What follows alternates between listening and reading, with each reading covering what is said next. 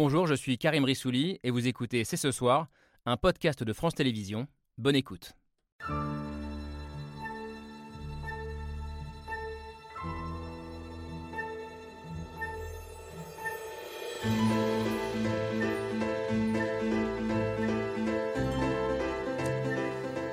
Bonsoir à toutes et à tous, soyez les bienvenus sur le plateau de C'est ce soir.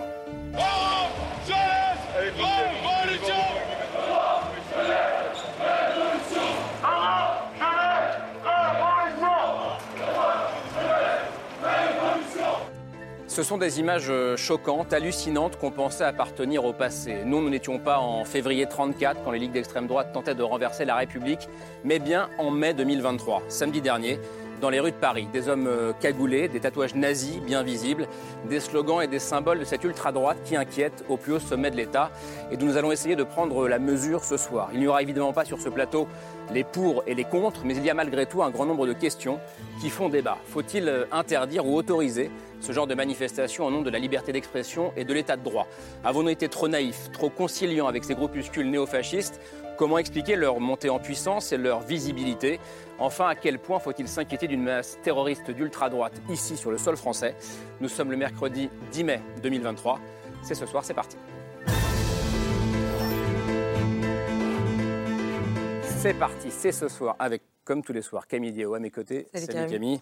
Euh, on va donc débattre euh, ce soir de ce vent mauvais, entre guillemets, qui a soufflé dans les rues de Paris le week-end dernier. Essayer de comprendre euh, qui sont ces jeunes néofascistes, comment les appeler d'ailleurs, et ce qu'ils racontent de l'époque et de la, de la société. Avec nous ce soir, un journaliste qui connaît plutôt très bien ces militants. Bonsoir Pierre Plotu. Bonsoir. Bienvenue, journaliste indépendant. Vous enquêtez depuis plusieurs années sur cette violence d'ultra-droite, d'extrême droite. Pareil, on va parler des mots.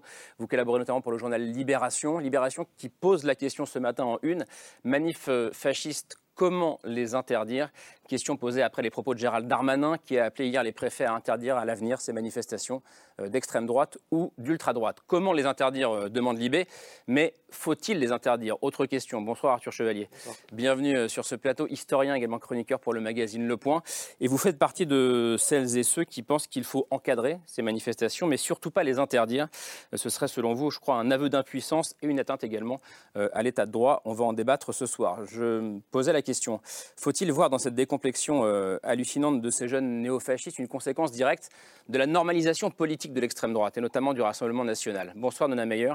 Bonsoir. Bienvenue, c'est ce que vous pensez, je crois. Pour vous, plus le RN entre dans un cadre républicain, plus les radicaux d'extrême droite sont énervés. Vous êtes euh, politologue, spécialiste de sociologie électorale et en particulier euh, spécialiste de l'extrême droite. D'ailleurs, y a-t-il un lien euh, entre ces jeunes et le Rassemblement national? On va aussi en débattre avec vous, Marine Turki. Bonsoir. Bonsoir. Journaliste d'investigation pour Mediapart, autrice de plusieurs enquêtes sur le FN puis sur le RN.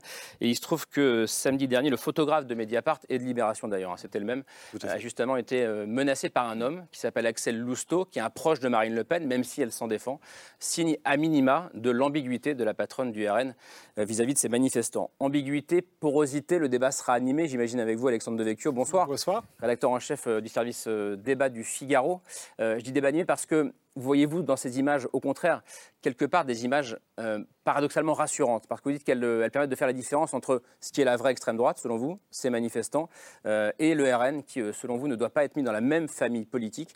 ce sera l'un des grands éléments du débat. Pas de bêtises pour l'instant. Non, pas de bêtises. Débat ce soir. Enfin, l'une des grandes questions qui est peut-être la plus inquiétante, c'est jusqu'où? Jusqu'où peut aller cette violence d'ultra-droite quand on sait que plusieurs attentats ou attaques ont été déjoués ces dernières années et même ces derniers mois? Pour ça, on avait besoin de vous, Mathieu Delahousse. Bonsoir, soyez le bienvenu. Grand reporter à l'OB, spécialiste des questions euh, de justice et de terrorisme. Alors, terrorisme islamiste euh, principalement, mais vous avez aussi, par exemple, suivi, je crois, en début d'année, euh, le procès des Barjols, ce groupuscule d'ultra-droite qui était poursuivi pour un projet d'attentat contre le président de la République. Merci à tous les six, en tout cas, d'être là ce soir pour, ce, pour ce débat. Alors, de quoi cette manifestation est-elle le nom? Rappel des faits dans l'image du jour, signé Hugo Bernard.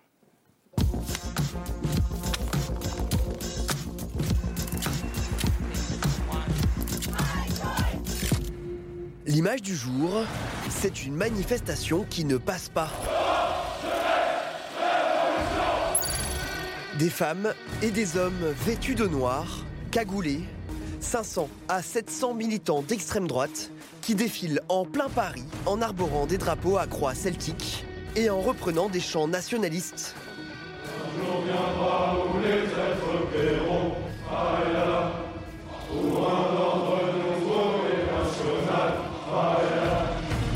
Une manifestation pour rendre hommage à un militant d'extrême droite décédé en 1994 et autorisé comme chaque année par la préfecture de Paris. Cette commémoration donc d'un militant euh, décédé en 94 s'est toujours déroulée chaque année et n'a jamais entraîné de troubles à l'ordre public. Oui, mais c'est pour ça que j'ai pris cette décision de ne pas l'interdire. Une décision qui a provoqué un tollé. Des néo-nazis ces gens-là. Qu'est-ce qu'ils faisaient dans les rues de Paris? Pourquoi on interdit des casseroles et pourquoi on autorise ces gens à être dans les rues de Paris, mais qu'on arrête Là, quand est-ce qu'on se réveille face à la montée de l'extrême droite Accusé de laisser prospérer l'extrême droite, le gouvernement a été contraint de répondre à la polémique. Je peux vous confirmer que je trouve assez choquant les images qu'on a pu voir, mais voilà, c'est aussi euh, notre démocratie de, de garantir le droit à manifester. Le ministre de l'Intérieur a annoncé lui que désormais ce sera au préfet et à la justice de trancher sur la légalité de ce genre de manifestation. À Paris comme partout sur le territoire national, les préfets prendront des arrêtés d'interdiction et nous laisserons donc les tribunaux juger de savoir si la jurisprudence permettront en effet de tenir ces manifestations. Un défilé embarrassant aussi pour le Rassemblement national, car dans le cortège de samedi figuraient des proches de Marine Le Pen, notamment son ami Axel Lousteau, qui était aussi un de ses anciens trésoriers. Ce ne sont pas mes proches. En République, on ne manifeste pas masqué et en uniforme. Voilà.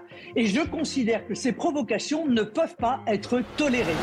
Dans l'image du jour, une manifestation néofasciste en plein Paris qui ne passe pas et la crainte d'une montée en puissance de ces groupuscules. Alors, on va rentrer dans le détail. Euh, on a 1h05 pour en, pour en débattre. Mais d'abord, peut-être un mot un peu plus général. Je commence avec vous, Nona Meyer. Euh, je parlais de vent mauvais tout à l'heure. J'ai même cité les ligues euh, de 34. Certains observateurs n'hésitent pas à comparer l'époque aux, aux, années 30. Est-ce que, selon vous, c'est une comparaison exagérée ou est-ce que c'est justifié? Quel est votre degré d'inquiétude, disons? On peut être très inquiet sans vouloir comparer aux années 30. c'est pas l'histoire ne se répète pas. On n'est pas du tout dans le même contexte. Simplement, ça peut être inquiétant parce que dans les rues de Paris, euh, des slogans néo-nazis sont inquiétants, oui. Mais maintenant, il faut regarder un tout petit peu plus, peut-être, dans une perspective historique. Ce n'est pas la première fois qu'il y a des manifestations néo-nazis. On en est plus conscient, peut-être, cette fois-ci, parce qu'on fait un parallèle avec des manifestations à l'extrême gauche mmh. et avec les casserolades et d'autres interdictions. L'idée d'un deux poids, deux mesures. Mais donc, ça m'inquiète. Ce n'est pas spécifique à la France. Il y a eu beaucoup plus de défilés néo-nazis en Allemagne, par exemple. Il y a mmh. beaucoup plus de membres dans ces organisations en Allemagne. la police les estime à 12 000. En France, on les estime à 3 000 l'ensemble, hein, pas seulement les néo-nazis, tous ces petits groupuscules d'extrême droite, et c'est le même chiffre depuis 2005. Donc il faut raison garder. Mm. Et le problème qui se pose est plutôt sur le plan juridique. Quelle est la meilleure manière de lutter? Mm. Est-ce qu'il faut les interdire? Je ne suis pas sûre. Et est-ce qu'on peut interdire comme ça a priori ce genre de manifestation? Non. On va revenir à la question juridique, mais la réponse de l'historien m'intéresse aussi. Vous aimez les comparaisons historiques ou pas d'ailleurs? Oui, oui, j'aime bien ça, mais j'en fais beaucoup pour le Est-ce qu'on peut être inquiet sans forcément comparer aux années 30 Et quel est votre, votre regard à vous là-dessus? C'est évidemment inquiétant parce que euh, c'est la définition même de ce qui est monstrueux. Quoi. Ça se voit, c'est physiquement excessivement agressif, euh, on le voit bien. Euh, quant à la comparaison avec les années 30, c'est pas opportun pour une bonne et simple raison que si on pense par exemple à la manifestation de février 34, hmm. qui est évidemment celle qui est dans, sur toutes les lèvres, euh, c'était pas ça. C'est-à-dire que ça faisait suite à euh, des semaines de pression politique de la part de la droite et l'extrême droite consécutifs à plusieurs scandales politiques hmm. et qui euh, effectivement auxquels se mêlait une sorte de bonne vieille tradition d'extrême droite anti-républicaine mais euh, ça, avait ça s'inscrivait dans un processus politique beaucoup hmm. plus long. Là, effectivement. Ça, n'était pas groupusculaire, diriez-vous que... C'était pas groupusculaire, ça regroupait beaucoup d'anciens combattants, ça recoupait des questions mémorielles beaucoup plus importantes, et surtout à l'époque, euh, là, on vient de voir la présidente du premier parti d'extrême droite en France qui vient de s'en désolidariser. Hmm. On en pense qu'on en veut, mais elle l'a fait. Euh, le 6 février, le 6 février 34, hmm. c'est poussé par des mouvements politiques. Donc non, ça, ça n'a rien à voir. En revanche, effectivement, quand je dis qu'il ne faut pas les interdire, ce que je veux dire, c'est que c'est illégal de les interdire a priori. Tous les professeurs de droit constitutionnel sont d'accord sur la question. Donc, juste, il faut trouver un processus qui fasse du sens. Et pour l'instant, la réponse du ministère de l'Intérieur, à mon avis, euh, n'est pas si sophistiquée, si sophistiquée que ça. Voilà. Marine Turquet, est-ce que vous êtes une journaliste euh, inquiète, euh, encore plus depuis le week-end dernier, ou pas? Je rejoins Nona Mayer sur le fait que cette manifestation, elle a lieu tous les ans.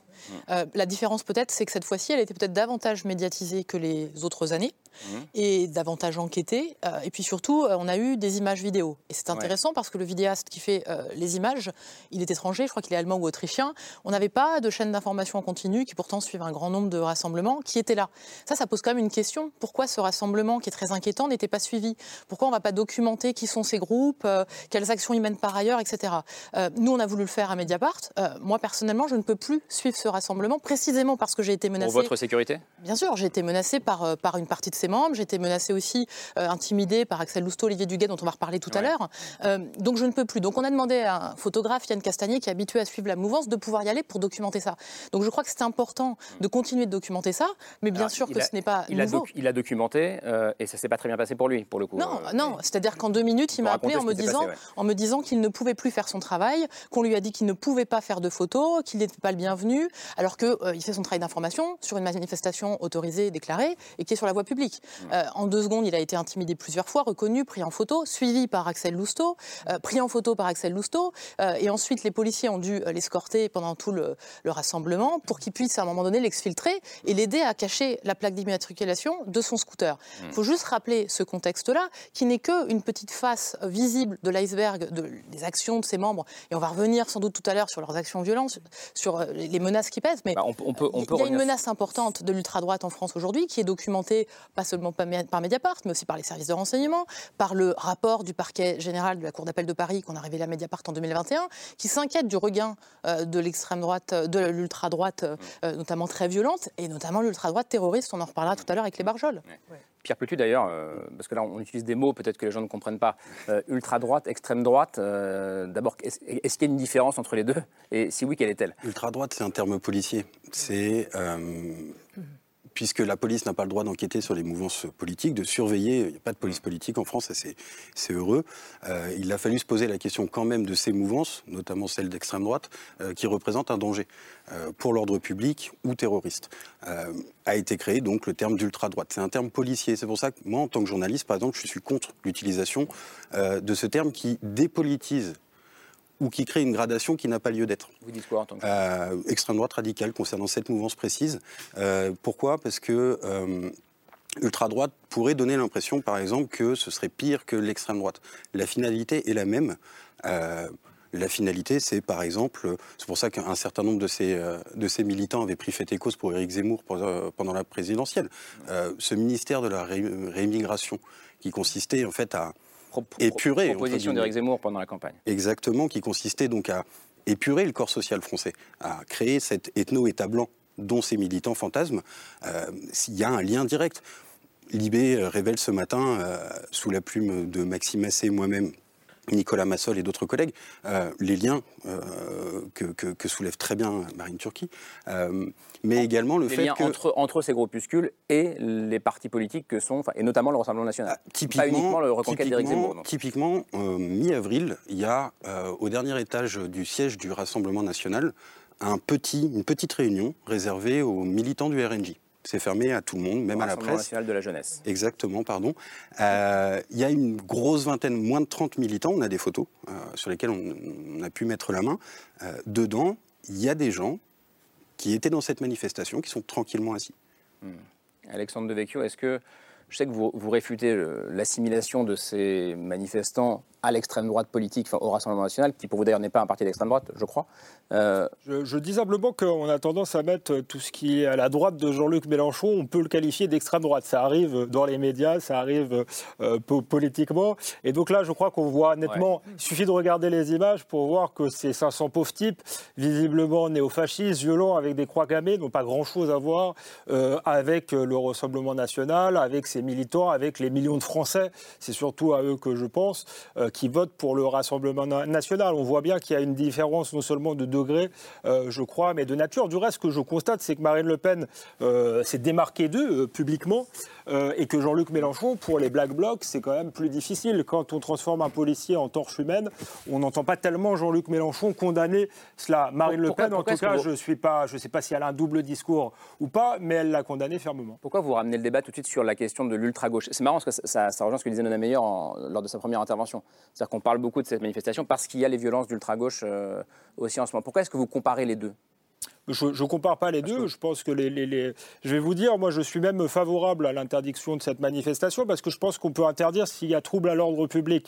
Euh, ils étaient masqués, ils avaient des croix gammées, euh, ils ont menacé des journalistes, donc pourquoi pas euh, l'interdiction, même si par nature, je suis pour aller au plus possible de la liberté d'expression. Mais s'il y a trouble à l'ordre public, il y a trouble à l'ordre, trouble à l'ordre public. Je ne compare pas, je dis justement juste sur la porosité idéologique. Je dis juste que la, chef de parti qu'est Marine Le Pen, c'est ce que j'observe de manière factuelle, euh, s'est démarqué euh, d'eux et que moi, en tant qu'observateur de la vie politique, je pense qu'on peut être inquiet d'un leader euh, qui était presque au second tour de la présidentielle, qui est à l'Assemblée nationale soutenu par la gauche traditionnelle et qui ne se démarque pas de mouvements qui en plus sont, sont violents. Oui, Marine Turquet, je voyais réagir. Marine Le Pen, elle mène un ménage qui est impossible dans ses rangs. Euh, le Front National, devenu Rassemblement National, il a été co-créé par un ancien euh, Waffen-SS. Donc, il faut juste comprendre d'où vient ce parti. Ensuite, sur les liens, ce qui est intéressant, elle fait le ménage, par exemple, même en, désavouant son père, hein, sur les propos sur, le, sur la Seconde mmh. Guerre mondiale ou le maréchal Pétain. Et dans le même temps, qu'est-ce qu'elle fait? Elle garde dans son premier cercle des gens comme Frédéric Chatillon, Axel Lousteau, dont on a révélé enquête après enquête à Mediapart ou au Monde ou ailleurs, euh, en fait, l'idéologie combien ils n'ont jamais renié leurs engagements de jeunesse, euh, avec euh, tout un, folklore. Ils sont soupçonnés d'antisémitisme, ils sont soupçonnés d'avoir fait euh, des saluts nazis. Ils sont aujourd'hui, pour deux d'entre eux, Olivier Duguay et Axel Lousteau, dans ce défilé, et pas à n'importe quelle place. Ils sont dans la cour de l'immeuble lors du dépôt de la gerbe en hommage à, Sébastien Desieux, qui est un ancien militant de l'œuvre française, groupuscule pétainiste. Donc il faut quand même recontextualiser tout ça. Axel Lousteau, qui sait? Il faut juste en dire un mot conseiller régional de 2015 à 2021, aux commandes, aux élu, commandes. Front élu Front National, pardon, euh, aux commandes de la, cellule financière de la campagne présidentielle de Marine Le Pen en 2017.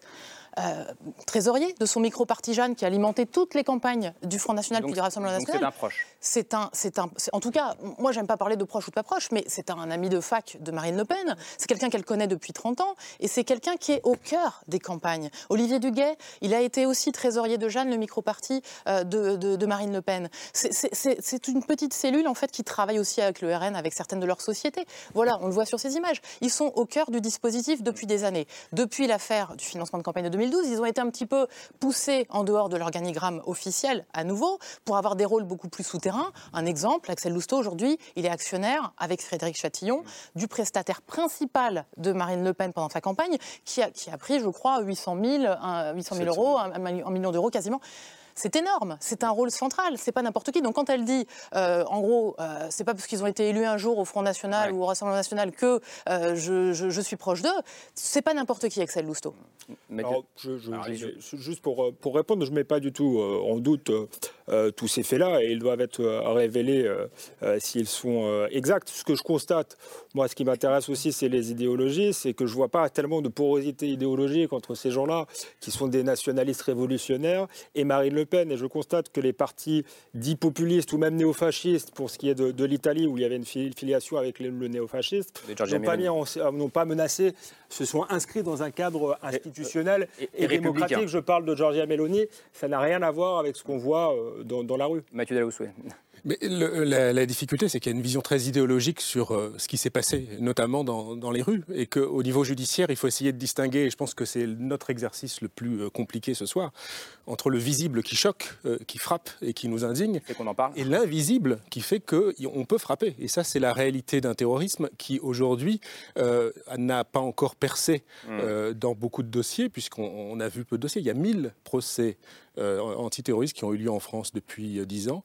Il y en a eu huit ou neuf qui concernaient l'ultra-droite, l'extrême-droite. On peut en faire, on peut faire beaucoup d'idéologie, euh, beaucoup de sémantique, mais on peut aussi essayer de s'arrêter sur les faits. Les chiffres que vous rappeliez tout à l'heure sont les plus significatifs. Effectivement, aujourd'hui, la DGSI considère qu'il y a 1000 personnes dans cette mouvance, 2000 suiveurs, donc ça fait effectivement 3000 et qu'on est quasiment à six fois moins qu'en Allemagne. Mais je crois une centaine qui pourrait et la grande, passer à l'acte. Absolument. Et la grande, la grande crainte euh, aujourd'hui, c'est pas tant ces gens visibles que ceux qui peuvent volontairement se mettre en marge de ce qu'ils appellent une extrême droite de démonstration pour passer à une, euh, une extrême droite d'action et de contestation. La, DGSI, en 2019, dans ses fiches, je pense que vous le savez bien, a, inventé ce, nouveau, ce nouveau terme de néo-populistes, euh, néo-fascistes, etc., qui concernaient ces gens qui veulent passer à l'action, parfois seuls, et je pense qu'on y reviendra aussi, il y a des exemples effectivement très effrayants en Nouvelle-Zélande euh, notamment. Et, en Norvège. Et euh, finalement, ce, passage à l'action, aujourd'hui, il se passe dans des structures qui, qui sont effectivement soit individuelles, soit, et j'insiste là-dessus par rapport mmh. au côté très visible de cette manifestation, très invisible, euh, très sournois, très solitaire et très rapide.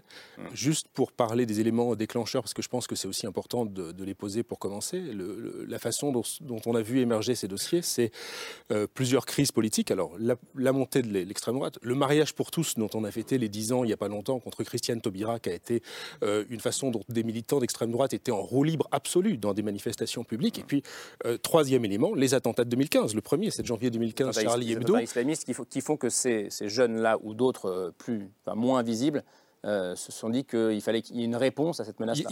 Et même c'est là la structure, puisqu'encore une fois c'est très documenté, euh, comme on dit, les, volontaires pour la France et ensuite l'action des forces opérationnelles vont se structurer pour passer à l'action. Mmh. Et pour répondre aux attentats islamistes. On ne voit pas à chaque fois les terroristes qui sont passés à l'action défiler dans la rue. Il arrive, dans tous les terrorismes, que des gens qui ont défilé dans la rue passent ensuite à l'action. Mmh. Camille. Moi, je voulais revenir euh, et m'arrêter un instant sur, euh, sur toute l'imagerie et tous les symboles qui sont euh, maniés et mis en avant par ces, par ces groupes d'extrême droite radicale. Vous évoquiez la croix gammée tout à l'heure, Alexandre Devecchio, mais c'est un autre type de croix qu'on voyait sur les, drapeaux dans la manifestation de samedi. Cette croix entourée d'un anneau, c'est voilà, la croix celtique. par ailleurs, des croix gammées sur leur, sur leur bras. Oui, oui, non, mais ils en avaient aussi. Mais je veux dire, je voulais m'arrêter sur ce symbole en particulier qu'on retrouve sur les drapeaux, qu'on retrouve sur des tatouages, qu'on retrouve sur, sur les vêtements. C'est un symbole qui a une longue histoire. Euh, Pierre Ploutu, est-ce que vous pouvez nous raconter justement à quoi ce symbole euh, renvoie et qu'est-ce que ça nous raconte euh, de l'imaginaire politique et historique des personnes qui ont défilé samedi? La croix celtique, c'est effectivement quelque chose qui est importé en France par Pierre Sidos, donc un collabo notoire au lendemain de la Seconde Guerre mondiale et qui en fait le nouveau symbole de toute cette extrême droite.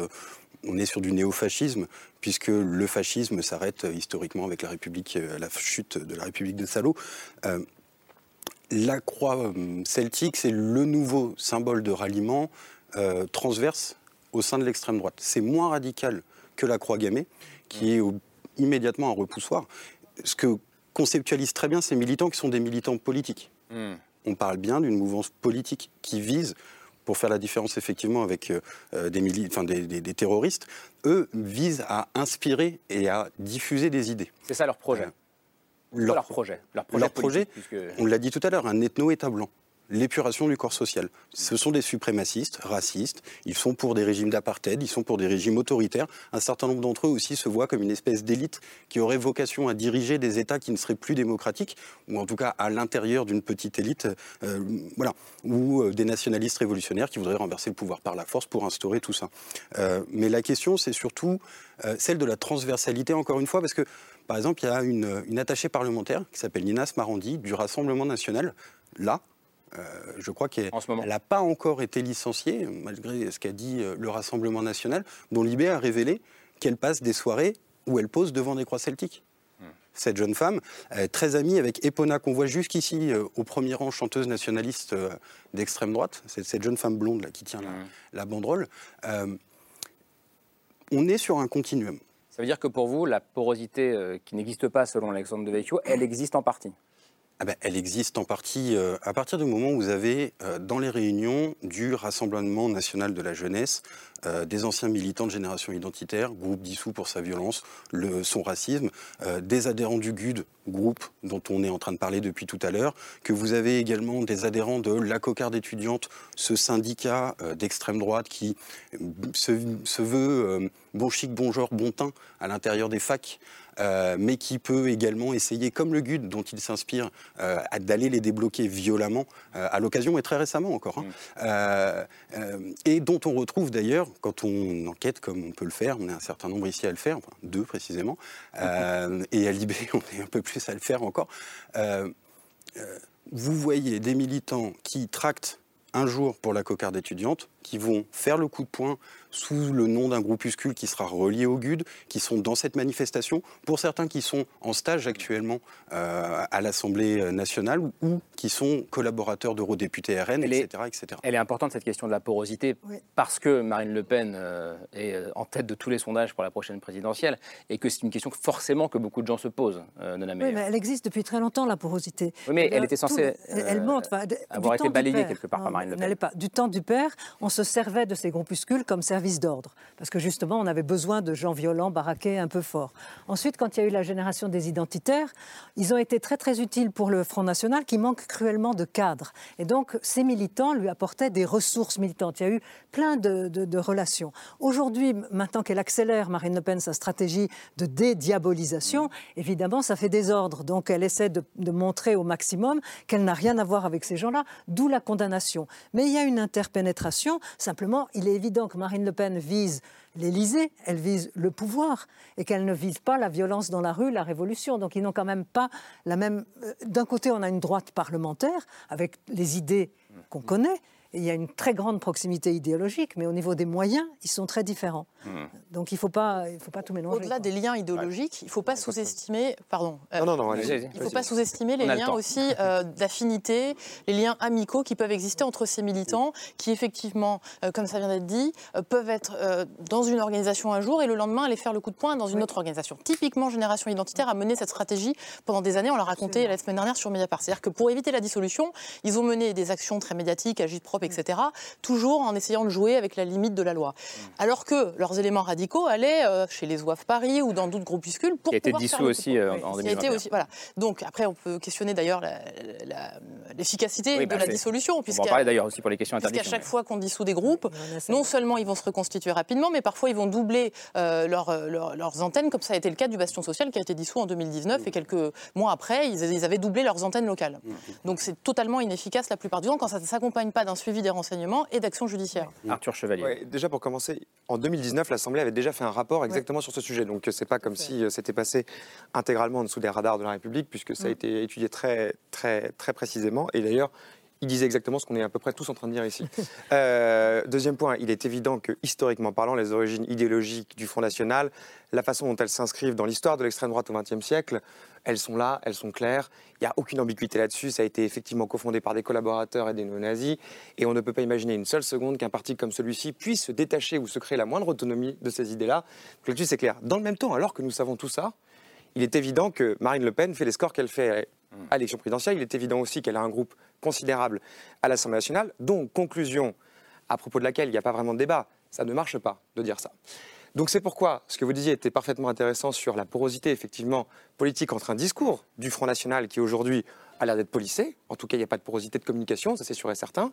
Euh, il y en a certainement une de proximité. Les groupes amicaux, vous ne pouvez pas les dissoudre. Ça, c'est des liens humains.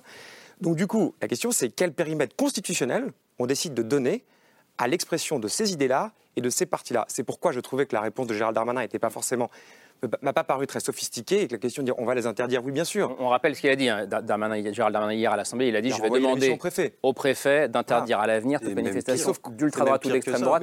C'est même pire que ça, c'est qu'il dit je demanderai au préfet et ce sera au juge de dire si c'est légal ou pas. Mais, sauf qu'on sait très bien qu'en réalité, tout ça, c'est une question constitutionnelle, au sens où la, rhétorique qui est employée, et pourquoi pas d'ailleurs, à propos du Front National, comme d'ailleurs très récemment à propos de l'extrême gauche Jean-Luc Mélenchon, c'est c'est pas la République, c'est pas la République, tout le monde se bagarre pour mmh. savoir quelle est exactement la longueur du cordon républicain. Juste, soit on fait une vraie réforme constitutionnelle en essayant de se redemander quelles sont les valeurs qui sont admissibles, quels sont les partis qu'on peut mmh. présenter à une élection présidentielle, mais pour ça, ça suppose de consulter des députés, des sénateurs ou le peuple. Donc si c'est pas fait, pour l'instant, c'est de l'inflation législative qui ne s'inscrit pas dans un cadre idéologique clair. Et juste pour, pour aller encore plus loin et bien comprendre, c'est la raison pour laquelle vous pensez qu'il ne faut pas les interdire, c'est parce que euh, ça renverrait euh, les électeurs de Jean-Luc Mélenchon et de Marine Le Pen en dehors de l'arc républicain. Mais alors que ce ne sont pas là des... non, on est bien d'accord. Mais, mais, moi, aussi, je trouve que ces 500, 500 décérébrés, dangereux, ils me font tout aussi peur qu'à vous. C'est pas du tout ce que... Je dis pas du tout le contraire. Ce que je veux dire, c'est que quand j'ai écouté les justifications du préfet, mmh. j'ai entendu un homme de loi qui a donné une justification qui me paraissait tout à fait sensée. Il a dit juste, le critère d'appréciation, c'est risque de trouble à l'ordre public qu'on évalue en fonction du nombre de policiers et de ce qu'ils ont fait avant. Dans les deux cas, il se trouve que ça n'avait pas posé de trouble à l'ordre public avant et que le nombre de policiers pour encadrer la manifestation était suffisant. C'est exactement ce qu'il a dit. Ça ne m'a pas paru aberrant de répondre ça. Je ne dis pas qu'à l'avenir, il ne faut pas les interdire. Je dis juste que ça ne va pas régler le problème et que ça renvoie à une question plus politique et qui s'inscrit dans un cadre général. C'est ça que je veux dire.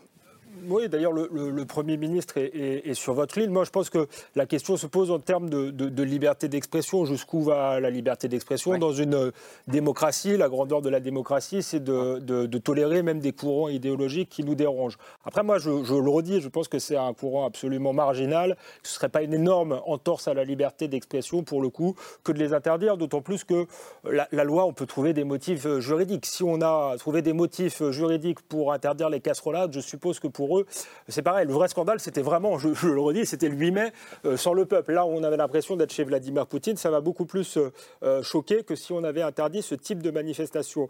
Ensuite, il y a une question effectivement politique. Moi, je le redis, je ne pense pas que si demain Marine Le Pen arrivait au pouvoir, ces personnes-là auraient une quelconque influence sur sa politique. Je pense que sa volonté de s'en débarrasser est sincère, qu'elle a même renvoyé son père. Et ensuite, vous me, vous me posiez la question pourquoi vous ramenez toujours avec l'extrême gauche? J'aurais pu parler également de l'islamisme parce que je suis préoccupé d'un fait.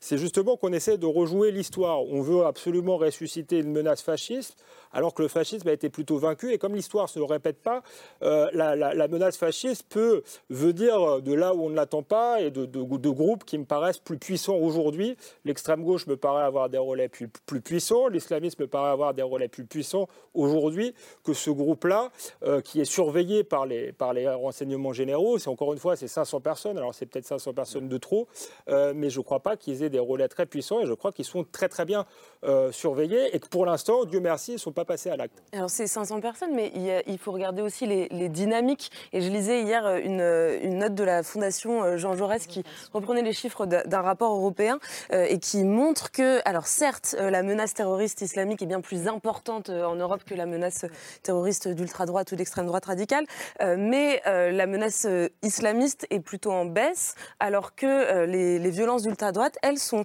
en hausse depuis plusieurs années. Alors je vous donne quelques chiffres. Dans le monde entier, selon l'ONU, euh, depuis 2016, les actes terroristes d'extrême droite, ils ont plus que triplé euh, à travers le monde. Et si on regarde euh, l'Europe, c'est le nombre d'arrestations pour ce type de motif qui est en hausse d'année en année. en 2011, c'était 5 personnes en Europe qui étaient arrêtées pour préparer un, attentat terroriste d'ultra-droite. En 2018, 44 personnes. En 2021, 64 personnes. Et la France, c'est l'un des pays qui est le plus concerné en Europe par cette Précisément, c'est 45% selon le dernier rapport, le TESAT d'Europol la France représente à elle seule quasiment une arrestation sur deux dans toute l'Europe pour des projets ou un passage à l'acte terroriste d'extrême droite. Ce qui peut aussi euh, penser que, que, les services de renseignement travaillent bien. Mais bien sûr, mais la question, euh, en fait, on parlait de politique.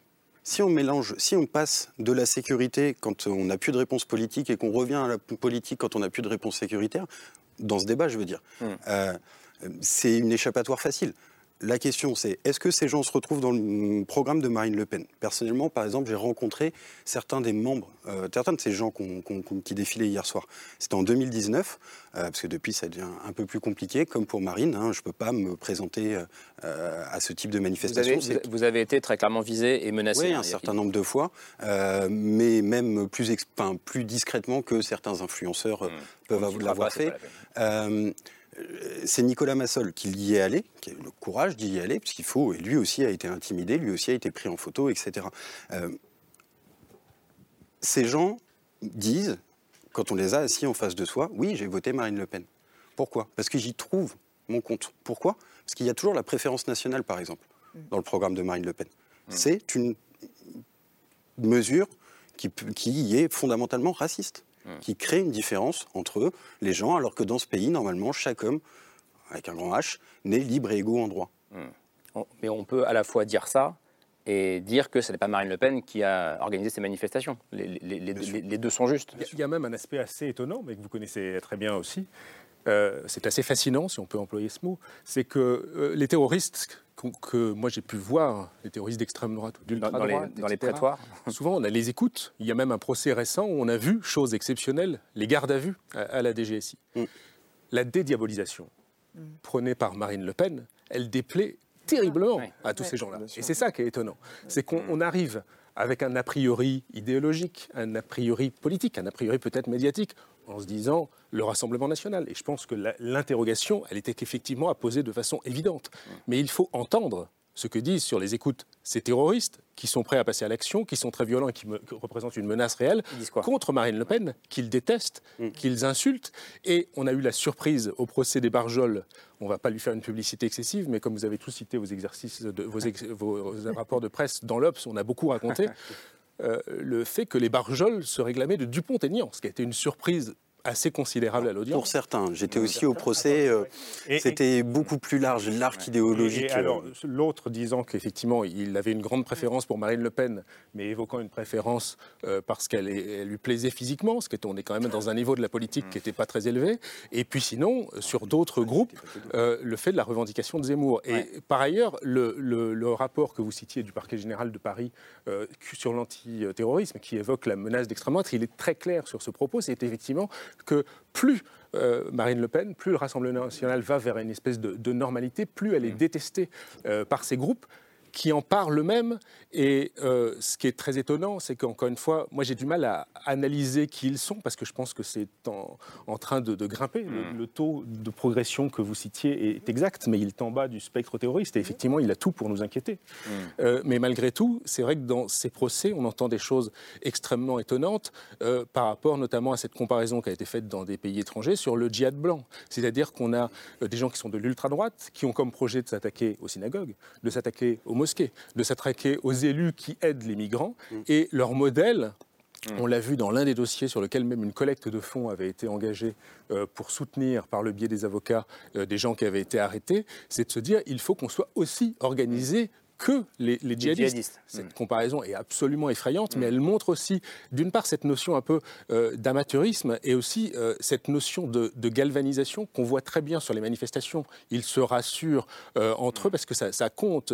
J'ai lu tout ce qui a été écrit là-dessus. C'est vrai que le fait de se, galvaniser est quelque chose sur lequel ils comptent beaucoup, mais sur lequel ils voient bien que le résultat n'apparaît pas parce que tous, dans la communauté nationale, sont choqués par ce type de Beaucoup de choses passionnantes et je reviens sur ce que disait Mathieu Delahousse, c'est ce qu'on a commencé à dire tout à l'heure, sur le fait que il déteste la normalisation opérée par Marine Le Pen. C'est un phénomène classique, ça Nona Mayer Oui, et c'est un pis-aller pour euh, Marine Le Pen. Ceux qui disent qu'ils vont voter pour Marine Le Pen, mais il y en a beaucoup qui la haïssent profondément. Et je pense notamment quand il y a eu l'épisode avec son père en 2015, quand il a choisi de donner un entretien à l'hebdomadaire d'extrême droite Rivarol. Mais Rivarol a répandu son venin contre Marine Le Pen pendant des années. Il la traitait de gourgandine, sans foi ni loi. Il la traînait dans la boue, la nightclubeuse. Donc, il ne faut pas imaginer qu'à la droite du Rassemblement national, il y a une grande famille d'extrême droite unie. Il y a des mm. tas de courants qui se détestent d'ailleurs cordialement entre eux. Donc c'est un des éléments de faiblesse de ces mouvements d'extrême droite, dont certains sont très violents. Il y en a qui sont paganistes et il y en a qui sont catho-tradis, catholiques mm. traditionnalistes, qui eux détestent Le Pen. Euh, il y en a qui sont laïcs, il y en a qui sont religieux. Donc, donc il ne faut pas sous-estimer la division de ce milieu. Et d'autre part, euh, on ne peut pas non plus d'emblée imaginer qu'ils sont tous derrière Marine Le Pen. En gros, il y a un système de vase communiquement. Quand, Marine, quand ce parti va bien, euh, à ce moment-là, au début, il y a une petite attraction. On se dit peut-être qu'ils vont arriver au pouvoir. Et puis quand ils commencent à se respectabiliser, à ce moment-là, ça rejette plus à droite tous ces groupuscules. Zemmour, Zemmour est un très bon exemple. Bah, Zemmour a servi de repoussoir à Marine Le Pen, mais justement, sont allés chez lui une partie des cadres de, du Rassemblement national qui trouvaient que franchement, ce parti était en train de... pardon, donc, c'est aussi juste, pardon. juste pour finir sur ça, Zemmour, c'est aussi un excellent exemple du vote utile et de la prépondérance du vote utile à l'extrême droite. C'est-à-dire qu'énormément de gens qui avaient voté et qui voulaient Éric Zemmour au premier tour ont voté Marine Le Pen ah au second tour. Ce qui prouve bien qu'à un moment donné, à l'extrême droite, on sait se retrouver sur une chose fondamentale, le racisme. Euh, je connais beaucoup de gens qui ont voté euh, Emmanuel Macron et qui ne sont pas des militants euh, macronistes. Donc le prendre dans ce sens-là, ça me paraît un peu étrange. Pardonnez-moi. ensuite, moi, je, il faut bien noter que tout ce monde-là est un microcosme d'ailleurs qui me passionne pas vraiment, de losers bien souvent, certains sont des losers euh, euh, dangereux et, qu'on les voit mal gouverner euh, demain. Donc il faut les surveiller pour ceux qui pourraient passer à l'acte.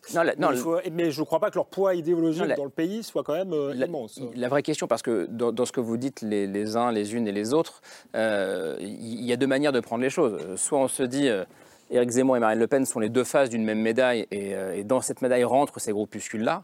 Euh, soit on se dit, quand vous dites la meilleure, euh, plus elle se normalise, plus elle rentre dans le jeu républicain, plus ces groupes-là sont énervés, ça laisse penser que Marine Le Pen fait un chemin républicain. Euh, et si je vous écoute, vous ne pensez pas la même chose, euh, Pierre Pleuton bah, Non, par exemple, la préférence nationale, c'est contraire au bloc de constitutionnalité. donc après, le chemin républicain, après on peut changer la Constitution, effectivement. mais, dans ce cas-là, on peut tout faire. Pardon, excusez-moi, je vous attends. Non, non, je vous en prie. Allez, allez, Non, ce que c'est que je, suis je ne suis pas du tout branché préférence nationale, ni même Front National du tout, absolument pas. Je pense même que c'est un parti qui, a, au fond, qui a au fond très peu changé. Mais cela étant, euh, la Constitution n'interdit pas ce parti. Et il, il, fait des scores aux élections présidentielles et maintenant législatives considérable. Donc en fait, c'est ce que je veux dire, c'est que si vraiment mhm. on a un pouvoir qui aujourd'hui n'est pas l'extrême droite, on est bien d'accord avec ça. Mhm. Donc c'est quelqu'un qui, a priori, s'il voyait un parti qui pourrait mettre en danger la République, pourrait agir pour le faire. Il dispose de moyens euh, constitutionnels pour le faire. Seulement, admettons que demain, Emmanuel Macron décide de faire une grande réforme de la Constitution pour redéfinir ce périmètre idéologique, d'accord De ce qu'on tolère dans notre démocratie ou de ce qu'on rejette. Il se retrouvait face soit au Sénat et à l'Assemblée, jamais il n'aurait une majorité pour le faire. Ou alors, il se retrouvait face à une situation de référendum. Je ne suis pas certain qu'au regard des scores que fait Marine Le Pen, on pourrait euh, faire voter des gens pour que Marine Le Pen soit exclue du cordon sanitaire républicain. J'en arrive donc à la conclusion logique que la démocratie, hélas, ne protège pas de ça et que la démocratie peut aussi produire des monstres, qu'elle peut aussi produire des choses excessivement monstrueuses. Que, et là-dessus je suis totalement sur la ligne d'Elisabeth Borne, hélas, ça fait partie du jeu. Et on peut le regretter très profondément. Et moi aussi, je trouve ça triste et abominable. Mais simplement, soit on fait une réforme constitutionnelle et rationnelle, qui fonctionne d'après des règles assez euh, basiques d'un État de droit, soit sinon, on doit faire du soft power. C'est ce qu'on appelle la démocratie libérale. C'est-à-dire vous, vous respectez les règles électorales, vous jouez les règles du jeu parlementaire, mais vous défendez des valeurs qui sont contraires aux valeurs de la République. Et ça, ce n'est pas une réforme constitutionnelle. Là, il faut réfléchir et voir ce qui est en train de se passer à travers toute l'Europe. Je pas dit le contraire, mais comment est-ce que vous changez ce qu'on accepte dans des élections autrement constitutionnellement Pardon, non, mais ma question n'était pas du tout. Euh, elle est très technique, vraiment. C'est pas du tout. Euh, là, on ne parle pas d'une mouvance qui, est, qui présente les nationalistes révolutionnaires, le Là, on parle de, cette manifestation-là. Bien entendu. pardon, pardon. Est-ce que vous, êtes, est-ce que vous pensez que ce type de manif devrait être interdit? Moi, personnellement, moi, je pense qu'il y a des, lois qui existent en l'état actuel. J'ai pas d'avis dessus. Elles existent. Elles, euh, elles sont ce qu'elles sont, et qu'elles prévoient effectivement un certain nombre de critères pour pouvoir interdire une manifestation. Les, dedans, les, critères, c'est quoi Pardon, parce que bah, il y a le trouble à l'ordre public, la capacité d'avoir euh, de quoi gérer. D'ailleurs, et la discrimination. Pardon, J'ai des archives photos euh, sur un certain nombre d'années de ces euh, défilés. en 2018, en 2019, dans les années précédentes, il y a des CRS avec des boucliers, avec des casques, avec tout un harnachement. Là, il n'y en avait pas un seul. Hmm. Ils étaient dépêchés ailleurs, je pense. Ce jour-là Le 9 mai, c'est pas sûr. Plusieurs journalistes qui étaient présents, dont Yann Castagnier, notre photographe, euh, a dit que c'était un dispositif qui n'était pas adapté, qui était en sous-effectif par rapport à la sécurité qui était nécessaire. Ce qui est intéressant, c'est que dans l'arrêté d'autorisation des drones mm. pour survoler cette, euh, ce défilé, mm. euh, il y a un élément qui justifie cet arrêté, c'est le fait qu'il il y a une, une, un risque d'affrontement avec des militants antifa qui seraient désireux peut-être de venir en découdre avec les manifestants. Donc, ce risque de trouble à l'ordre public, il était déjà là, il est présent dans cet arrêté. Donc finalement, pourquoi ça, ça n'a pas été soulevé euh, parmi les éléments? Euh, Moi, j'ai pas d'avis non plus à donner sur est-ce qu'il fallait l'interdire ou pas. Ce que je dis, c'est le deux poids deux mesures. C'est que on a interdit un certain nombre de rassemblements ces dernières années. On peut citer euh, le bal des réfugiés à Paris, le match de foot député avec les jeunes footballeuses qui portent le voile. On peut citer. on peut citer, les, non, mais on peut citer les, casserolades, récemment. Donc tout, ça, il y a eu un certain nombre de manifestations interdites, parfois avec moins d'éléments que ceux dont on disposait là. Je rappelle quand même qu'il y avait des manifestants cagoulés, je rappelle quand même qu'il y avait des tatouages nazis, je rappelle quand même un certain nombre d'éléments qui pouvaient euh, montrer ce risque. Donc, la question c'est pourquoi ça n'a pas été fait? Peut-être pour des raisons politiques aussi, parce que, et, c'est là aussi où c'est pour ça que j'ai du mal à m'inquiéter très grandement euh, de, ces mouvements-là, c'est que j'ai l'impression qu'ils, d'une certaine manière, ils servent euh, le pouvoir. Dans le, Emmanuel Macron, ou ses successeurs rêvent d'affronter Marine Le Pen euh, à la prochaine présidentielle et, d'avoir ce, clivage-là, et un clivage qui est un peu facile, qui se résume à moi ou le chaos. Donc euh, euh, avoir ces mouvements-là, sous-entendre qu'ils sont proches de Marine Le Pen, c'est finalement avoir un adversaire politique qui est le diable et pas se concentrer sur des questions réellement politiques, comme la réforme des retraites, par exemple, dont on, ne, dont on ne parle plus. Donc oui, je pense que si on ne l'a peut-être pas interdit et qu'on l'a médiatisé, c'est parce que ça sert les intérêts politiques et, sans, doute pas, surtout pas, je pense, du Rassemblement national aujourd'hui. C'est la préfecture qui a dépêché les caméras et c'est qui a fait ce, journaliste effectivement allemand pour faire des photos, des, ces images qui ont énormément choqué. Vous dites, si on n'interdit pas et qu'on diffuse les images, c'est probablement parce qu'il y a un sens politique je, constate que, le, que, politiquement. Ce n'est pas l'Élysée qui a filmé, effectivement, et qui nous a ordonné de faire cette émission ce soir. mais euh, Gérald Darmanin, deux jours après, parle d'interdire. Il, aurait pu le, il aurait pu très bien pu le, le, faire avant. J'ai une question de curiosité. Euh, vraiment. si, si les, les, trois, les croix celtiques étaient remplacées par des croix gammées en France, c'est interdit. C'est interdit. Donc, donc on parlait, on parlait d'évolution de la loi. Il suffirait de dire que la croix celtique, par exemple, ne peut pas être dans l'espace public. il y a un univers sacré dans la République. il, y a, il, y a il, y a une vraie organisation du sacré et des symboles. Et il y a aussi euh, des blasphèmes dans la République. Je veux dire, ça existe du point de vue de la loi. Non, mais peut-être qu'on peut penser qu'ils sont incomplets, mais, c'est un arsenal législatif qui existe. C'est de l'apologie. Hein. Mais on est bien d'accord, c'est ce que je dis. en fait, la question, c'est C'est exactement ce que je dis, c'est quelque chose qui est prévu par la loi. La question, c'est celle de l'apologie. Effectivement, on en a parlé. Hein, la croix celtique, c'est le symbole du néofascisme. On a parlé tout à l'heure des critères qui permettent d'interdire une manifestation. Il y a aussi le trouble à euh, l'ordre public, pardon, et le trouble à la tranquillité publique cette manifestation, d'ailleurs, nous, Libé, on est allé voir les riverains euh, la veille, euh, deux jours avant, etc., qui nous disent ça fait des années qu'on se tape cette manifestation de crânes rasés qui font n'importe quoi. Les habitants de l'immeuble, ils sont absolument contre. Hmm. Euh, le code, euh, la, porte est ouverte dès le matin avec des militants, des cerbères comme ça. L'immeuble dans lequel il y a cette cour, où il y a la cérémonie, parce que c'est là que le militant est mort. Euh, Exactement, Sébastien Desieux qui est tombé en 94 du toit. Les, voisins, les riverains, les habitants de l'immeuble n'en peuvent plus. Est-ce que ça, c'est pris en compte?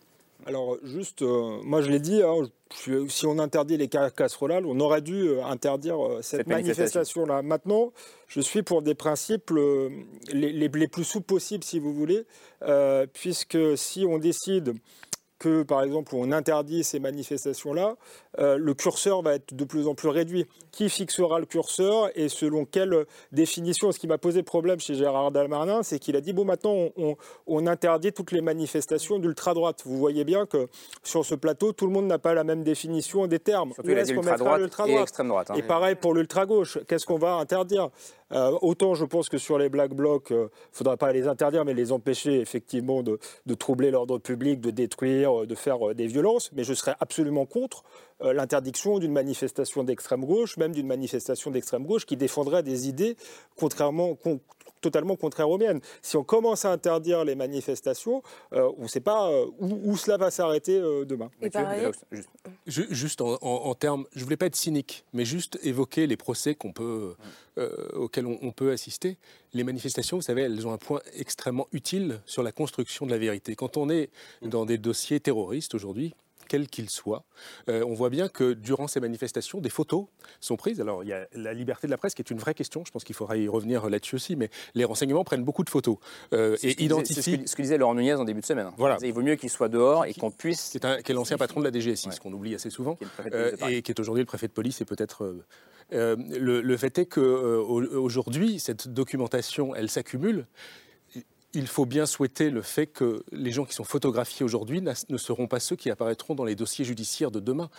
Euh, pour avoir traité beaucoup du, terrorisme djihadiste, Forza Analiza, euh, dans les années 2010, euh, était sur l'espace public avec des manifestations autorisées et beaucoup de commentateurs qui disaient Vous verrez bien, ça sera dangereux. Il y avait cette liberté de manifestation qui a été préservée il y a une bonne partie des gens de Force Analysa qui sont restés chez eux, qui ont avaient un projet euh, de société qu'ils souhaitaient défendre et qu'ils le faisaient tout à fait légalement avec une, liberté d'expression publique. Ce n'a pas été le cas d'un certain nombre d'entre eux qui sont ensuite partis euh, soit en, Syrie, soit pour des gens qui ont été jugés extrêmement récemment dans la cour d'assises de Paris euh, du côté de, la Libye. Donc, pour, pour, être un peu cynique, hmm. ces manifestations sont aussi des condensateurs, des incubateurs de savoir qui vient euh, qui est là. Donc il y a le débat sur l'interdiction. Rendre, vraiment avec rendre le mal visible, en gros.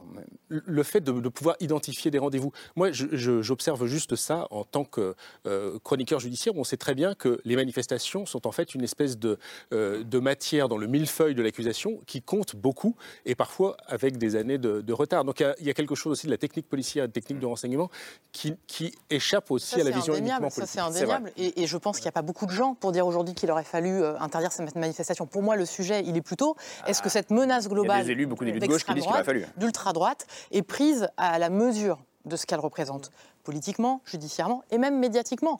Euh, est-ce qu'aujourd'hui, on a euh, suffisamment d'articles, de une, de matières, d'enquêtes qui sortent sur euh, ces groupuscules, etc. Il faut juste expliquer que, que font ces groupuscules. Une partie des membres qui ont défilé samedi, on les retrouve dans l'agression d'un militant du comité Adama Traoré dans le métro, on les retrouve dans l'attaque d'un bar antifasciste, le Saint-Sauveur à Paris, on les retrouve dans, dans le bar de la finale France-Maroc, on les retrouve dans tout un tas d'actions. Et puis il y a le degré au-dessus dont vous parlez avec les Barjols, avec euh, AFO et d'autres groupuscules, c'est l'action terroriste ou en tout cas le projet d'attaque terroriste. Et là, il faut quand même pas euh, sous-estimer, il y a eu une dizaine quand même de projets d'attaquer euh, Emmanuel Macron, d'attaquer Christophe Castaner, d'attaquer Jean-Luc Mélenchon. Il y a eu, ce, projet de, grande ratonnade, entre guillemets, le, soir de la demi-finale France-Maroc qui a été avorté.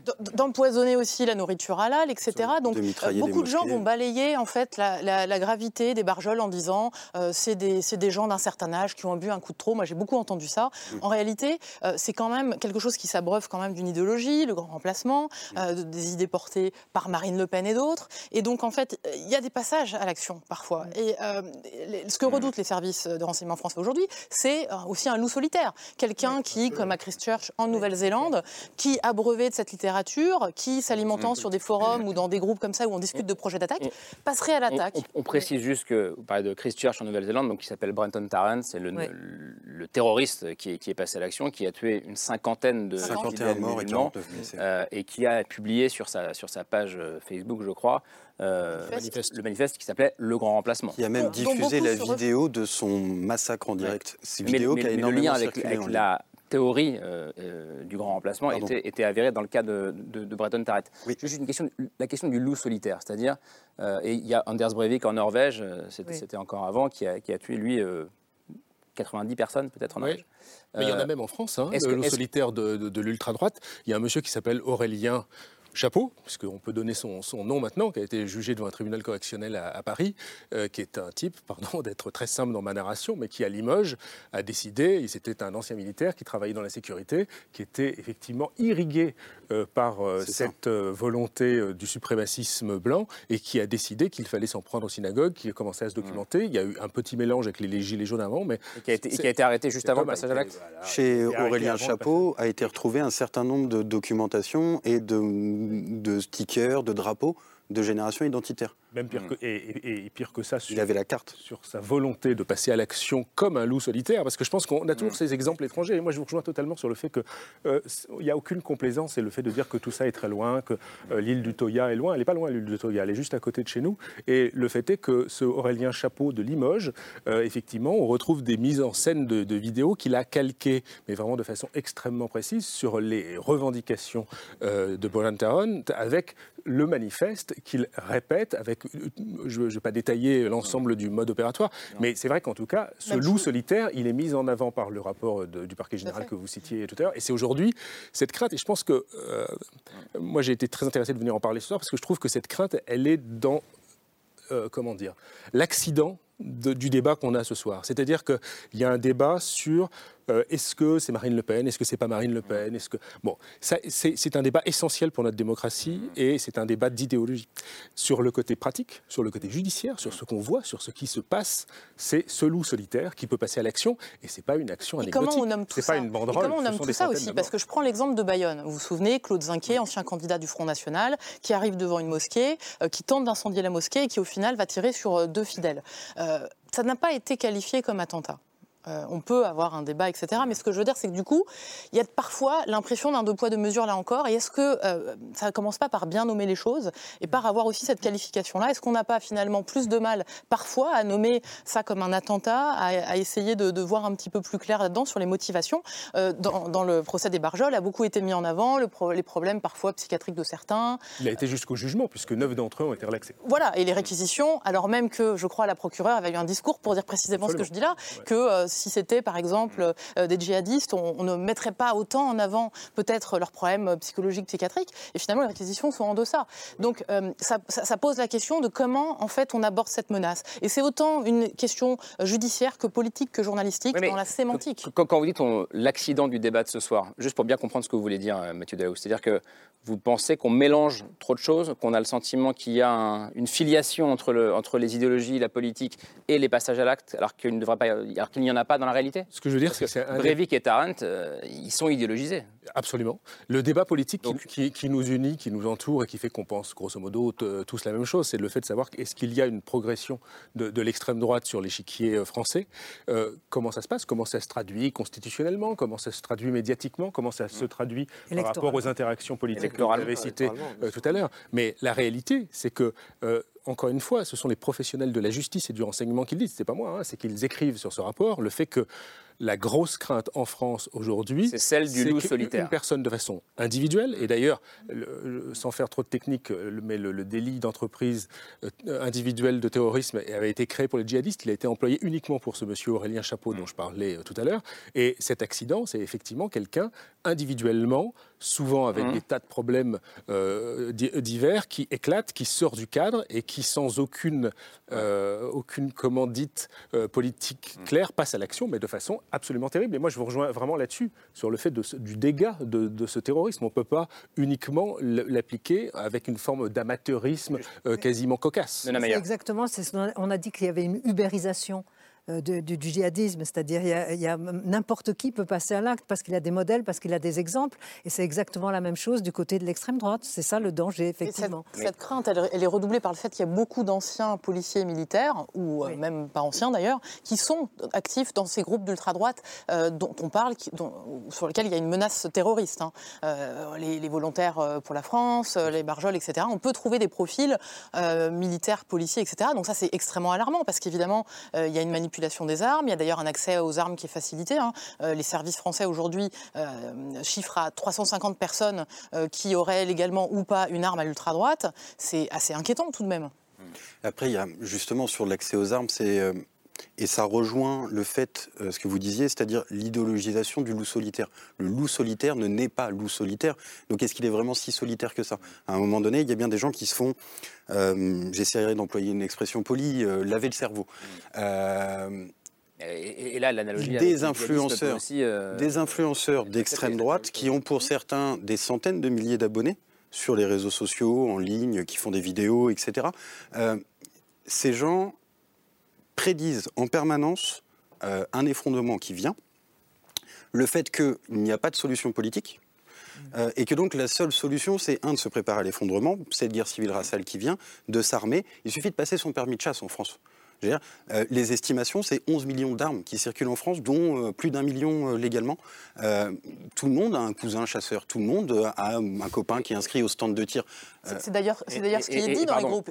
Passe ton permis de chasse et, puis tu pourras avoir des armes. Des influenceurs suivis par jusqu'à 200, 300 000 personnes sur YouTube qui font des vidéos qui sont vues des millions de fois disent passer votre permis de chasse. C'est la première chose. Et qui prône ce qu'on appelle, et après je vous donne la parole, l'accélérationnisme, c'est-à-dire puisque la guerre de civilisation, la guerre civile viendra tôt ou tard, autant qu'elle vienne le plus tôt possible. Et sur ce point-là, justement, l'accélérationnisme, euh, c'est quelque chose qui vient des États-Unis, qui, qui ne s'est pas importé tout seul. On a eu le premier cas de militant accélérationniste, là, qui a été jugé, c'est ce fameux jardinier de Montauban, euh, qui était employé de la mairie de Montauban, lui qui était un propagandiste, qui écrivait euh, des manuels terroristes qui visaient, comment viser, comment passer sous les radars, qui assassinaient. Il faisait des listes, il avait des chaînes Telegram, il y avait plusieurs centaines. Euh, voilà. Euh, il a importé cet accélérationnisme parce que se sont mis à en parler des influenceurs d'extrême droite. Hmm. Le grand remplacement, dont un candidat à la présidentielle, la dernière présidentielle qui fait 7%, mmh. a fait un thème central. Euh, ça existe, c'est inventé par les antisémites français euh, de la fin du 19e siècle. Ça passe complètement sous les radars sur les 50 dernières années. Mmh. Il y a quelqu'un qui se proclame penseur, mais qui en fait a réécrit quelque chose. Exactement, merci. Euh, qui l'a passé de l'antisémitisme, tout en gardant, selon mmh. certains en tout cas, une lecture antisémite, mais en tout cas à l'islamophobie. Euh, c'est d'ailleurs un virage qui a, énormément fait euh, l'extrême droite, euh, mais c'est quelque chose qui, qui, qui, voilà, sans influenceur, il n'y a pas euh, in fine, à la fin. Le loup solitaire est-il vraiment solitaire? C'était ce que vous posiez comme question, Alexandre Devecchio. Non, mais qu'il y ait des, des, groupuscules qui potentiellement peuvent passer à l'acte, qu'il y ait des individus isolés qui peuvent passer à l'acte, je ne le lis pas du tout. Il me semble que les services de renseignement ont pris pas mal d'avance euh, là-dessus. Ce qui peut me gêner dans le débat politique, c'est une forme d'instrumentalisation de ces groupuscules pour créer une équivalence qui, à mon avis, n'a pas lieu d'être entre deux menaces qui, je suis navré, ne sont pas aujourd'hui euh, euh, équivalentes. L'équivalence djihadiste ou ultra-droite, Oui, je crois, je crois pas que, voilà, en termes de bilan, mort que ça a à faire, en, en, termes de structure. Il y a des centaines de dossiers sur le terrorisme et, ensuite, qui sont à l'instruction au parquet national antiterroriste. Il y en a une dizaine sur l'ultra-droite. Bah, il, y a, 300 morts d'un côté et je crois 17 de l'autre. Non, mais, ça, a été dit à plusieurs reprises quand même. Merci de, je, parlais du débat public, pas spécialement euh, sur ce plateau d'ailleurs, mais que, souvent on, voudrait créer une, menace équivalente. Je crois qu'elle n'est pas là. Et on voudrait aussi créer un continuum. Et ça, je l'ai un peu entendu sur ce plateau. Euh, j'ai beaucoup, pendant le, justement la période où le, djihadisme frappait fort en France, on voulait absolument pas de, continuum entre l'islam, l'islamisme et, le djihadisme. On avait tendance à beaucoup psychiatriser. Hein. Vous m'expliquez que, euh, que ce n'était pas le cas, mais on l'a quand même euh, beaucoup entendu. Et on continue d'ailleurs. Dès qu'il y a quelqu'un qui se fait égorger, on dit attention avant de qualifier l'acte de terroriste, c'est peut-être un, déséquilibré, quand bien même la personne a crié à la Wagba. Donc je pense qu'il faut voilà, qu'il n'y ait pas de deux poids, deux mesures et pas se tromper non plus d'ennemis et d'adversaires. Il me semble que le, effectivement l'extrême droite groupusculaire est un adversaire, mais qui ne menace pas d'ébranler la société pour le moment et qui est très très bien encadré en France. On va, quelle heure il est? Une heure, une heure d'émission. Camille, euh, on passe directement au choix. Allons-y. Ça vous va. Euh, le choix de Camille, le récit d'une longue infiltration. On quitte la France dans euh, l'alt-right, l'ultra-droite anglo-saxonne. Oui, c'est ça. C'est l'histoire d'un étudiant suédois qui étudie à Londres et qui a décidé d'aller voir d'un peu plus près les groupuscules radicaux qu'il étudiait à l'université. Ça se passe en 2017. il s'appelle Patrick Hermanson et il va finalement passer un an en immersion dans, cette, dans ce qui va se révéler être une nébuleuse internationale donc ça commence en Angleterre et puis va finir par partir aux États-Unis. Et la particularité, c'est qu'il s'est équipé pendant tout ce temps-là d'une caméra cachée, ce qui lui a permis de tourner un documentaire euh, qui est intitulé Infiltré dans l'ultra-droite. C'est pour la version française. Alors, pour intégrer un groupe euh, suprémaciste, euh, en fait, c'est assez simple, ça se passe en ligne. C'est comme ça qu'il fait ses premiers contacts. Lui, il a la particularité d'être suédois. Et en fait, ça va l'aider à très vite intégrer et à se faire accepter parce qu'il surfe sur une certaine fascination qui existe euh, dans ses mouvances pour la Scandinavie, euh, qui est assimilée à l'idée de pureté euh, raciale. Donc son, patronyme suédois va beaucoup l'aider. Il va rapidement gravir les, échelons, il va voyager jusqu'aux États-Unis et se retrouver à assister à la tragédie de Charlottesville. si vous en souvenez, c'était à l'été 2017, lorsqu'une militante antifasciste est morte aux États-Unis dans des affrontements avec l'alt-right américaine. On va regarder quelques images de cette infiltration. This is the story of a young man's year undercover with Nazis, nationalists, and white supremacists. Hail Trump! Hail our people! Hail victory! In the last few years, a new form of right wing extremism by the name of the alt right has emerged. This is a movement that operates across borders, it organizes across borders. This movement has mass appeal because it is the counterculture, it is the underdog. Listen, soldiers! Listen to me! Ju djupare in man kommer, desto mer paranoid blir man. Il a réussi à ne pas euh, se faire euh, démasquer. Il en a aussi tiré euh, un travail universitaire. Vous avez sûrement reconnu quelques symboles, la croix mm. celtique dont on parlait tout à l'heure. C'est un film qui est intéressant parce qu'il permet de comprendre non seulement les rouages de ces groupuscules, l'articulation internationale. on assiste aussi à des discours qui sont d'une telle radicalité que seule une caméra cachée pouvait, pouvait les, les, saisir. Mais moi, ce qui m'a le plus frappé, c'est sa description euh, d'un processus d'accoutumance euh, à ces discours violents. Donc l'étudiant qui s'est infiltré, euh, il raconte qu'au tout début, quand il passe ses journées avec ses nouveaux camarades, il a une espèce de colère intérieure à entendre la violence des discours racistes, et puis que finalement, il va s'accoutumer et que petit à petit, ça va plus rien provoquer en lui après quelques semaines d'exposition, qu'il y a une telle déshumanisation, notamment des personnes non blanches, des musulmans, qu'à force d'entendre ça, finalement, la violence se banalise, devient presque banale, et je trouve que ça très bien aussi à quel point l'exposition à ces discours, lorsqu'ils peuvent exister dans l'espace public, peut bah, petit à petit, assez insidieusement, nous rendre perméables à ces idées radicales. Donc, ça s'appelle Infiltré dans l'ultra-droite. C'est réalisé par Bosse Lindquist. ça a été diffusé sur Arte à l'époque et on peut toujours le trouver sur YouTube. Et je retiens, euh, ce que ça me fait penser à ce que disait Mathieu Delahousse sur le djihad blanc euh, tout à l'heure, euh, avec des processus qui peuvent, sans mettre côte à côte ou un signe égal entre les deux menaces, en tout cas faire penser l'une à l'autre. Merci beaucoup à toutes et tous d'être venus débattre avec nous ce soir. merci à vous, Nona Meyer. Merci Arthur Chevalier. Marine Turquie, on retrouve vos enquêtes sur le site de, de Mediapart. Merci à vous, Pierre Plotu dans Libération, mais pas seulement. Street Press également. Presse également. Euh, Alexandre Devico, merci à vous. On vous retrouve dans les, colonnes du, Figaro et Mathieu Delahousse euh, dans l'Obs, nouveau numéro de l'Obs demain. On a parlé un peu de cet homme ce soir sur ce plateau. Oui, ah, c'est une enquête, une enquête politique. Hein, sur, Gérald Darmanin, le ministre de l'Intérieur. Euh, avant de se quitter, un mot ce soir pour rendre hommage à notre confrère Arman Soldin, 32 ans, journaliste français de l'AFP, tué hier alors qu'il couvrait le conflit en Ukraine euh, près de Bakhmut. C'est une guerre qu'il aura documentée au péril de sa vie depuis le tout début de l'invasion russe. Euh, il s'appelait donc Arman Soldin et nous pensons très fort ce soir euh, à sa famille et à tous ses proches. Camille, on se retrouve demain, ce sera vers 22h35 pour un nouveau numéro de C'est ce soir. En attendant, restez avec nous sur France 5. Dans un instant, hommage à l'écrivain Philippe Solers qui nous a quittés vendredi dernier. Documentaire de la collection Empreinte Philippe Solers, L'homme lumière. C'est tout de suite sur France 5. Merci à vous. Ciao.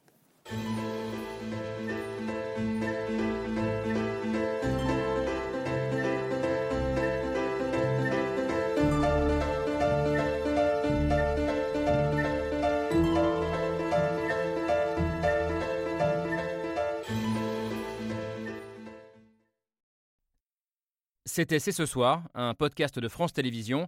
S'il vous a plu, n'hésitez pas à vous abonner. Vous pouvez également retrouver les replays de l'émission en vidéo sur France.tv.